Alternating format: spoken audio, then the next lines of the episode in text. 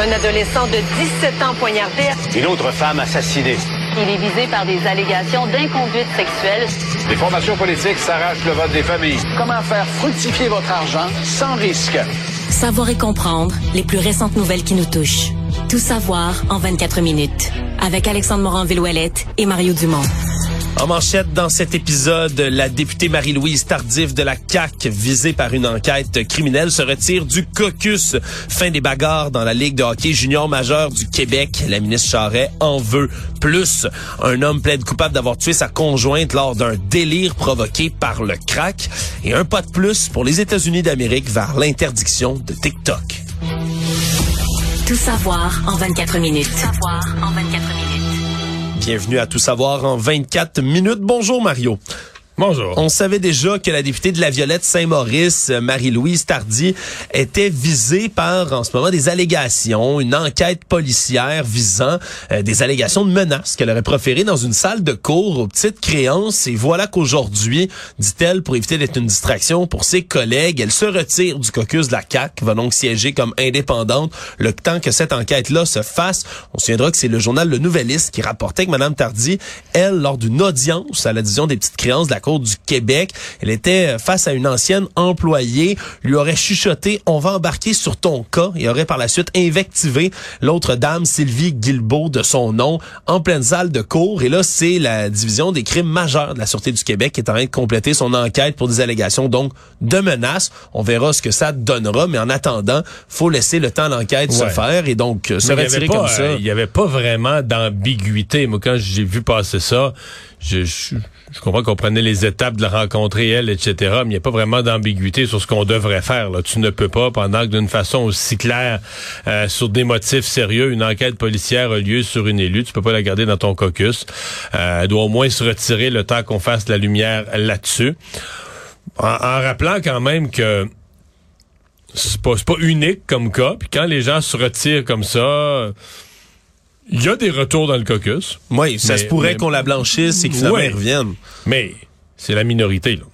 Ouais. Je veux dire, fait, fait la recension, mettons, depuis un quart de siècle, des gens qui ont quitté temporairement le caucus pour vérifier patati patata. Euh, la majorité sont jamais revenus dans le caucus. Là. Euh, Ça, a été, ça a été le début de la fin. Est-ce que c'est le cas pour elle ou est-ce qu'elle pourrait être blanchie? Euh, L'avenir nous le dira. faut voir qu'elle, dans son cas, il y a un intérêt particulier d'Éric Duhem. Oui, parce que ce dernier cherche activement à rentrer dans l'Assemblée nationale. Mario est pour ça, mais il a besoin d'un ou une députée. Il avait déjà réussi Ben oui, la dernière session. Claire Sanson. Claire Sanson qui s'était retiré des rangs des caquistes, justement, qui avait permis à M. Duhem de faire son entrée à l'Assemblée nationale. Donc, ça lui permettait d'utiliser les salles de conférence de presse parce que c'était la députée qui convoquait la, la- la- la- qui, qui réservait la salle de conférence de presse, convoquait officiellement à la salle de conférence de presse, mais c'est Éric Duhem qui s'y présentait puis qui parlait aux journalistes. Puis ça, c'était tout à fait, c'est- c'est c'est admis là. C'est Oui, ça fait partie des procédures ouais, Ouais, de l'Assemblée nationale. Donc, il s'en est même pas caché déjà. A dit qu'elle allait quand même là, prendre le temps de voir comment va se dérouler avec tout ça. Madame Tardif? Ah oui? Oui, oui, oui, oui, oui, oui. Lequel, Mario? Le candidat euh, de d'Éric Duhem, le candidat conservateur dans Bellechasse. Je vais pas me tromper de circonscription. Je suis sûr à 90% du comté. Je suis sûr à 100% que c'est dans Chaudière-Appalaches. Il me semble que c'est dans Bellechasse. C'est le frère. Oh! C'est le frère. Je sais pas s'ils s'entendent bien dans la famille, parce qu'aux dernières élections, ils étaient un contre l'autre dans des partis opposés. À la même, dans la même circonscription? Non, non, non, non, non, non, non. Elle est dans la Violette. Oui, la Violette, Elle est ben dans Mauricie, lui était dans Chaudière-Appalaches. Mais quand même, ça fait un lien, là. C'est la sœur d'un candidat conservateur. Qui avait assez bien fait, d'ailleurs. Euh, Il y en a aucun qui a été élu. Les deux premiers, je pense, c'était en Beauce. Après ça, Chauveau, Éric Duhem lui-même. Mais d'après moi, M. Tardif, là, a dû arriver dans les, dans les deux, trois suivants, là, dans les plus hauts pourcentages du Parti conservateur du Québec. Mais si M. Duhem réussit son maraudage, Mario, ça pourrait peut-être les réconcilier au souper de famille. En Qui voilà sait? une bonne nouvelle. À suivre. La ministre des Sports, Isabelle Charret, a réagi un peu plus tôt aujourd'hui aux sanctions, propositions qui ont été faites par la Ligue de hockey junior majeur du Québec pour tenter d'interdire les bagarres dans le circuit. Et elle demande au circuit, justement, d'aller encore plus loin, d'imposer une expulsion ainsi qu'une suspension chaque fois qu'il va y avoir une bagarre lors de la saison 2023-2024 de la LHJMQ. Déjà hier, on savait que l'Assemblée des membres avait voté pour qu'il y ait une expulsion de match à chaque fois qu'il y a bagarre, mais on souhaite aller aller plus loin parce que même si on disait déjà dans cette disposition-là, c'est surtout l'expulsion en fin de match, l'expulsion en troisième période, l'expulsion en fin de match, qui ça fait pas très sérieux. Oui, absolument, parce qu'on pourrait se battre là, quand il reste une minute 32 au cadran, puis finalement revenir euh, la partie d'après, alors qu'on aurait de toute manière été euh, sur le banc pour le reste de la période, donc qui aurait donné lieu peut-être à des occasions où on se serait battu beaucoup plus vers les fins de partie que vers les débuts. Et là, on demande donc du côté de, la, de Mme Charret qu'il y ait une suspension le match d'après, ce qui a une conséquence beaucoup plus grande qu'une simple expulsion de partie. Pour l'instant, en ce moment, c'est 5 minutes puis une inconduite de 10 minutes qu'il y a dans la LHJMQ pour l'instant, là, avant qu'on vote cette première résolution-là. Il y a eu 79 combats cette saison-ci sur 536 matchs jusqu'à date. Évidemment, c'est beaucoup moins que par le passé, mais on souhaite les abolir complètement à terme. Quand même, il y a des certaines réserves, certaines personnes qui ont élevé des voix timides aujourd'hui puis hier pour parler du fait que ben, au hockey, c'est une espèce de manière parfois de prévenir les coups cochons. On va les appeler comme ça, les coups vicieux, de devoir répondre de ses actes face à, l'autre équipe. Ça, a déjà été dit, même dans la Ligue nationale de hockey, chaque fois que ça revient, c'est les coups vicieux contre... Tu sais, dans le cas du Canadien, les coups, euh, on va dire, Chuck Eye est là pour protéger quiconque pourrait faire un coup vicieux qui pourrait mettre fin à la carrière ou à la saison de Cole Caulfield. Oui, puis on avait déjà vu des joueurs du Canadien se faire frapper, puis Herbert Jacky se ruer sur la personne en question. Là. Après ça, est-ce qu'il se bat trop? Ça, c'est un autre, ça, c'est une autre affaire. Mais une question, complète. La question est toujours, les gens qui sont contre les, les, les, bagarres, qui sont de plus en plus nombreux, vont dire non, mais l'arbitrage devrait s'assurer que si des coups vicieux sont donnés à des, à des joueurs plus petits, etc., euh, c'est puni assez sévèrement pour faire euh, réfléchir des suspensions, etc., pour faire réfléchir le fautif. Ouais. Mais euh, bon, euh, la ministre... Moi, ce que je retiens de la nouvelle, c'est que la ministre Charest dans le dossier. C'était mon impression d'ailleurs mais c'est que la ministre s'arrête dans le dossier. Donc, la Ligue junior majeure, oui, hier, passait le message comme si oh, on est dans un changement de changement d'attitude, changement de mentalité à l'intérieur de la Ligue, au même moment où on change de président. Mais dans les faits, la, la, la, Ligue a aussi le gouvernement, euh, sais, le, gouvernement aux fesses. Là. Oui, absolument. D'ailleurs, elle a dit, Mme Charret, que si jamais les propriétaires des équipes de la LGMQ refusaient de se plier à ces nouvelles exigences, ben, qu'elle verrait peut-être un moyen législatif, donc de voter une loi pour faire entendre raison, du moins sa raison, à la Ligue. Actualité. Tout savoir en 24 minutes. Toujours dans les affaires politiques, le gouvernement Legault a enclenché aujourd'hui la réalisation de deux mini-hôpitaux privés qui avaient été promis en septembre dernier en campagne électorale par le ministre de la Santé, Christian Dubé et François Legault lui-même. Et là, on apprend que ce sera un mini-hôpital qui va être spécialisé à Québec en gériatrie et un autre dans l'Est de Montréal, lui, euh, l'Est de Montréal en gériatrie et celui de Québec en pédiatrie. Celui-là, donc, on a les deux opposés du spectre de la santé qui seront faits. Et c'est le député Kakis de Saint-Jérôme qui est aussi l'adjoint parlementaire du ministre de la Santé, Yuri Chassin, qui est mandaté de réaliser ces deux projets-là.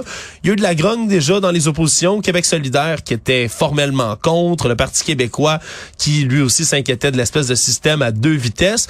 Mais on dit que c'est des mini-hôpitaux qui vont quand même pouvoir permettre de désengorger certaines urgences. Mais il y, a deux types d'opposition. Les euh, Québec solidaire et le PQ, c'est plus idéologique au fait que l'hôpital soit les mini-hôpitaux soient privés, etc. J'ai entendu les libéraux. Là, on est plus pratico-pratique on n'est pas philosophiquement ou idéologiquement contre quelque chose de privé on craint pour le recrutement de personnel. On craint que dans un univers où les exemple à Montréal, on dit ouais, il manque déjà de personnel dans l'est de Montréal, à Maisonneuve-Rosemont, etc. Est-ce qu'on va avoir un autre hôpital qui recrute du personnel euh, et qui va aller le chercher? Qui va, dans le fond, qui va le voler aux établissements déjà, euh, déjà en, pénurie. La réponse de, de, Yuri Chassin de la CAQ à ça, c'est attends un peu là. T'as un nouvel employeur, euh, il va arriver avec des, des nouveaux types d'emplois, des nouveaux horaires, une nouvelle philosophie de gestion. Ça peut ramener ou ça peut attirer du monde ou ramener des gens qui de toute façon ont déjà mis un X sur le réseau public, veulent plus les travailler dans le réseau public, sont pas intéressés. Donc tu vas les amener dans un établissement de santé. Bon. Écoute, où la vérité? Euh, peut-être c'est quelque part entre les deux. Peut-être que oui, effectivement, ça va ramener du monde de l'extérieur. Peut-être qu'ils vont envoler quelques-uns aussi aux autres. Euh, moi, euh, moi j'ai, ben, je, je cette inquiétude-là pour le personnel en partie. J'ai une autre inquiétude que je n'entends pas nulle part. Parce que comme, faut dire que moi, je, je fais 25 ans que je suis là-dedans à réfléchir au privé en santé. Mais quand j'entends le gouvernement qui va en appel de proposition pour voir des, des joueurs intéressés, j'ai peur que ce soit juste des Américains puis des Européens. Au Québec, nous, on a fermé notre dernier hôpital privé, l'hôpital Bellechasse. Ça doit faire 50 ans à peu près. Fait que l'expertise. Donc, ben, depuis serait 50 plus- ans, là, écoute, t'as des cliniques privées là, qui ont réapparu ces dernières années, mais sont, est-ce qu'ils sont assez grosses? Est-ce que les plus grosses des cliniques privées pourraient devenir intéressées à investir dans quelque chose de mini-hôpital, quelque chose de plus gros? Parce que le mini-hôpital va quand même être plus gros Qu'une clinique grosse privée. clinique. Là, tu sais. même si on dit un mini-hôpital, il va être plus gros qu'une grosse clinique. Donc, est-ce que pour... Parce que sinon, ça va être... Écoute, en Europe, les hôpitaux sont largement privés. Aux États-Unis, les hôpitaux sont presque complètement privés. Tu as des communautaires. tout ça. Fait que les, les grandes firmes habituées à gérer des hôpitaux, c'est des firmes européennes et américaines qui risquent de débarquer au Québec puis de dire, bon, mais s'il y a un nouveau marché au Québec, on, on est intéressé. Nous, on connaît ça. Construire un hôpital, l'équiper, mettre les bons équipements au meilleur coût possible, embaucher le personnel. C'est des choses qu'on fait, qu'on fait en France, qu'on fait au Royaume-Uni, qu'on fait dans les 50 États américains. Mais est-ce qu'on pourra avoir...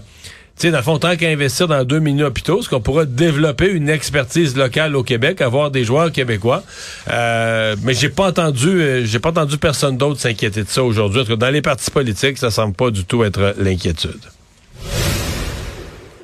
Après avoir vu hier dans les médias un cas d'une femme ayant poignardé sa fille de 80 coups de couteau après avoir ingéré des drogues, cocktails de drogue qui l'ont qui l'ont provoqué une psychose toxique. On a un deuxième cas, deuxième euh, plaidoyer de culpabilité, un homme de 50 ans, Pascal Arsenault, qui a plaidé coupable ce matin une accusation d'homicide involontaire pour avoir tué sa conjointe de plusieurs années, de plusieurs coups de couteau, un événement qui remonte au 31 mars 2022 à Sainte-Agathe-des-Monts dans les Laurentides et donc un peu moins d'un an après a plaidé coupable.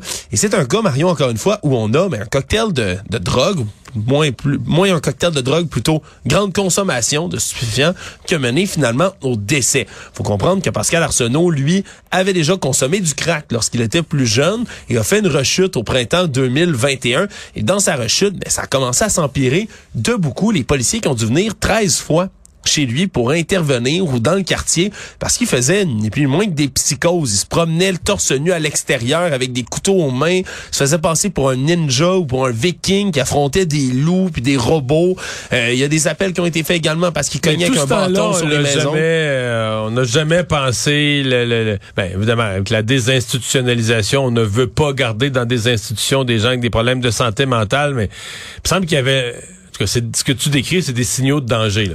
Ben, des signaux de danger. Je veux dire, il a dû être taisé, en bon français, de recourir à un pistolet à impulsion électrique pour le maîtriser dès octobre 2021. On l'a aspergé de poivre de Cayenne également. Puis là, ça s'est poursuivi en novembre, en décembre, janvier, janvier, janvier. On a eu des appels partout pour l'homme qui se promenait torse nu dans le froid, la rue, Jusqu'à donnait des coups de bâton. Jusqu'à temps que finalement, il décide de passer à l'acte. Sur lui, on a retrouvé pas moins de 16 grammes de crack et il en avait déjà consommé une grande quantité lorsqu'on l'a retrouvé dans la neige, littéralement, avec un couteau à la main en train de regarder la résidence brûlée parce qu'il est monté à l'étage avec des couteaux, a poignardé Louise Avon, sa conjointe, pour ensuite mettre le feu à un matelas et juste regarder la résidence. Il s'est jamais jamais, jamais caché que c'était lui qui avait commis le meurtre à, à ce moment-là. On l'a arrêté sur place du côté des autorités. Mais c'est étrange, effectivement, non seulement qu'on ait un autre cas comme ça de consommation de drogue qui mène à un homicide, mais aussi qu'on ait eu autant de signaux avant-coureurs, Ouais, huit hospitalisations euh, pour rien- l'homme. Rien faire, aucune, euh, ben, rien faire, je sais pas. C'est, c'est- tu sais, on entend les policiers se plaindre de ça. Il faut quand même être honnête. Les policiers, ils Oui. sont pas heureux de ça. Euh, Tu sais, des interventions à répétition sur les mêmes individus. Puis à chaque fois, ben, les policiers sont toujours un peu euh, eux-mêmes là, en danger dans le sens de, ben, en danger d'être blessés, mais en danger pour leur carrière parce que là, euh, si en maîtrisant un individu, tu dis une fois, ils ont été obligés de prendre le taser gun, mais si jamais il arrivait quelque chose à l'individu qui était gravement, là, on va dire, les, les policiers, c'est des sauvages, brutalité, etc. Un pauvre homme là, qui était en problème de santé mentale. Fait que les policiers, puis là, ils interviennent. Puis tu dis quoi, en janvier, c'est trois fois, quatre fois dans Ah, le même on- mois, retour. Une, une, deux, trois, quatre fois. Quatre fois en janvier, quatre fois dans le même mois qu'il faut qu'ils Ben refassent. oui. Dont deux, deux jours de suite. Là, on parle du 28 et du 29 janvier. Le 28 janvier, c'est deux appels qui ont été effectués dans la même journée. Il grimpait après des poteaux luminaires. Puis le lendemain, il était dévêtu, faisait moins 38, il était dans le stationnement d'un motel Super 8. C'est c'est des appels Non, comme ça. Puis avant ça, ben, il avait mis en pièces l'intérieur de sa maison à coups de sabre japonais, Mario, là, à plusieurs reprises. Donc on parle vraiment d'un cas lourd, évidemment, de consommation de crack, de psychose. Non, Mais on, on comprend que c'est un cas de santé mentale, c'est un cas de, psy- un cas de psychose, etc., empiré par les drogues, mais le système ne prend plus en charge. Probablement que ce type-là aurait dû être pris en charge, interné, désintoxiqué, stabiliser sa médication. Est-ce que ça aurait pris des semaines probablement d'internement, mais on n'a plus ces, on fait plus ça. On fait, on fait plus ça en santé mentale. On dit que la communauté va les prendre en charge. Savoir et comprendre. Tout savoir en 24 minutes. Toujours dans les affaires judiciaires, il y a un enseignant au primaire qui a plaidé coupable à une kyrielle d'accusations sur des mineurs lorsqu'il était justement prof de primaire. Il aurait utilisé vraiment son ascendant sur les jeunes pour commettre toutes sortes de crimes sexuels. Qui, qui, qui, on savait qu'il avait été accusé, mais on savait pas quoi. Et ce matin, au moment où il a plaidé coupable, on a donné le détail. Je pense que les journalistes au palais de justice sont, sont restés la face longue. Oui, on fait le saut parce qu'il a fait au total cinq victimes des crimes qui ont commencé en 2017. C'est un homme de 28 ans, lui, donc, qui était enseignant au primaire et qui a fait ça pendant des années jusqu'à ce que finalement on l'arrête. Et là, cinq victimes, on parle d'exploitation sexuelle, contact sexuel sur une mineure à moins de 16 ans, plaidé coupable aussi à possession de pornographie juvénile parce qu'il a envoyé, là, à une des victimes pas moins de 5500 courriels différents. On a envoyé des photos érotiques, des photos pornographiques. Lui envoyait des photos de lui-même, mais en demandait. Exactement. 2000 courriels à une autre victime différente. Parfois, ça commençait très tôt. Les agressait également dans un camp. Là. Il y avait des, il participait au camp Tim Horton pour les jeunes.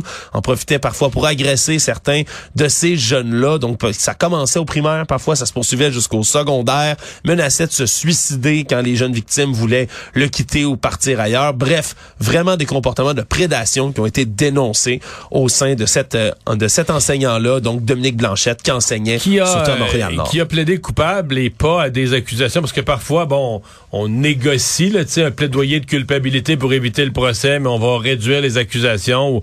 Mais dans ce cas-ci, un plaidé coupable à l'ensemble des chefs d'accusation qui étaient déposés contre lui.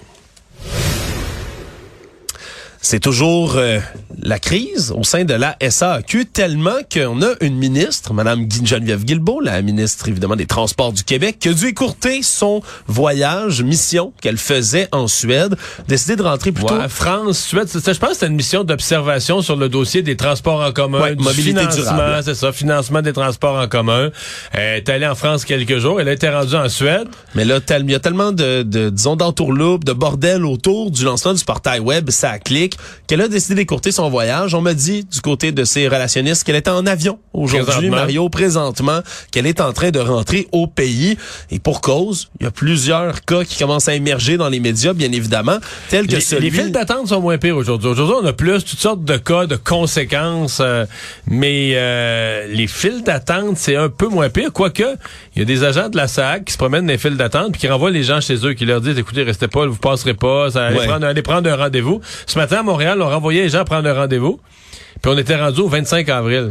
Ouais, comme ça, date ça, de rendez-vous possible. Ça vient loin pour des gens qui ont Ben, besoin de leur mettons, véhicule, oui. bien évidemment. Mettons. Et on a entendu un peu plus tôt à l'émission le cas de Jonathan Bolduc, 46 ans, homme de Trois-Rivières, qui lui a vécu tout un calvaire là, au sein de la, de la SAQ. Là. Il est très patient, Mario, on l'a entendu Oui, tout à On a l'heure. reçu en entrevue un homme, euh, Ouais. il est même pas, fou- ben, il est pas fâché, il est pas content de ce qui est arrivé, mais Il ne laisse pas trop transparaître, non, non, mais, mais, lui, c'est- racontons son histoire rapidement. Ouais, c'est incroyable. C'est complètement incroyable. Se fait arrêter, lui qui avait déjà payé ses plaques d'immatriculation. En fait, sa fille qui conduisait elle aussi là, le véhicule de temps en temps, c'est une jeune de 18 ans, un accrochage mineur. La police arrive, décide de saisir le véhicule parce que les plaques d'immatriculation sont pas payées. Il montre sa preuve de paiement. C'est ça, parce dit- que monsieur, sa seule preuve de paiement, c'est son compte de banque, là, où on Ouais. voit que la SAC, le, le paiement est passé. Ouais, que le paiement est passé et là, on lui dit du côté des policiers qu'on peut rien faire. On prend le véhicule, on l'envoie à la fourrière. Se rend avec de une nouvelle preuve comme avec le numéro de confirmation au poste de police. On lui dit, on peut rien faire, monsieur. Appelle la SAQ. La madame au téléphone lui dit,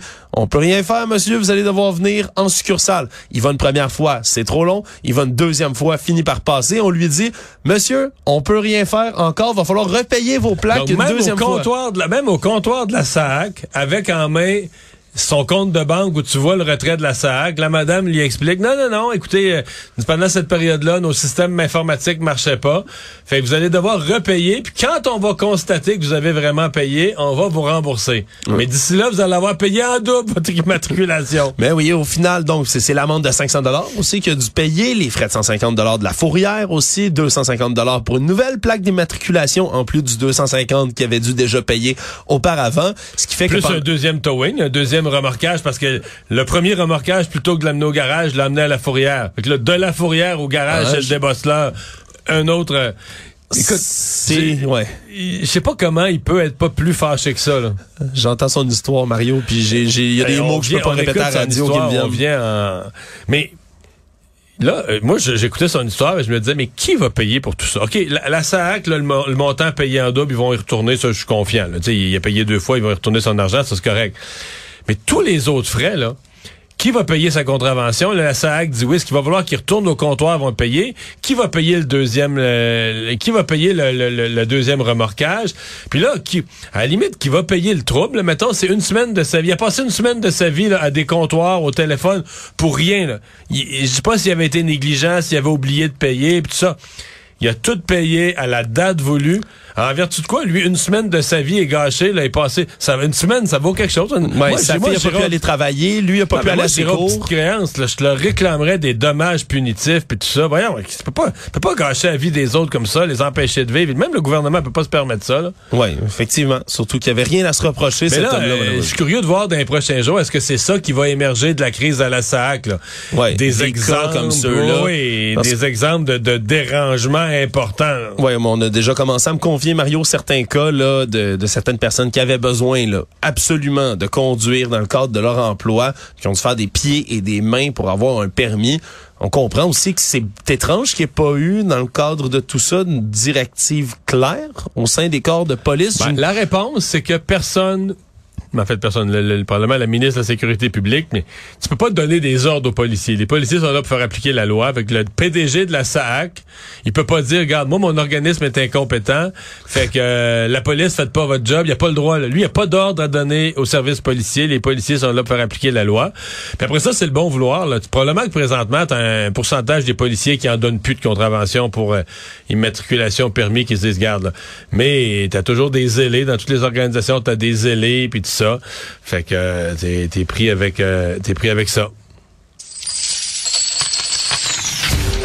Économie. Le président de la Réserve fédérale américaine, de la Fed, a dit aujourd'hui que le principal taux directeur qui grimpe évidemment depuis plus d'un an là, pour juguler l'inflation pourrait continuer finalement de grimper au-delà du 5,1% qui est le taux actuel, le taux surtout sur lequel en fait on voyait cette augmentation-là s'arrêter du côté des responsables. On dit que finalement les données économiques sont plus fortes que prévues et qu'on pourrait donc l'augmenter encore plus et que ça pourrait monter. Les dernières prévisions dataient du mois de décembre et là, c'est les 21 et 22 mars prochains, leur prochaine réunion, où ils pourraient actualiser tout ça. C'est encore des mauvaises Au Canada, nouvelles. c'est demain.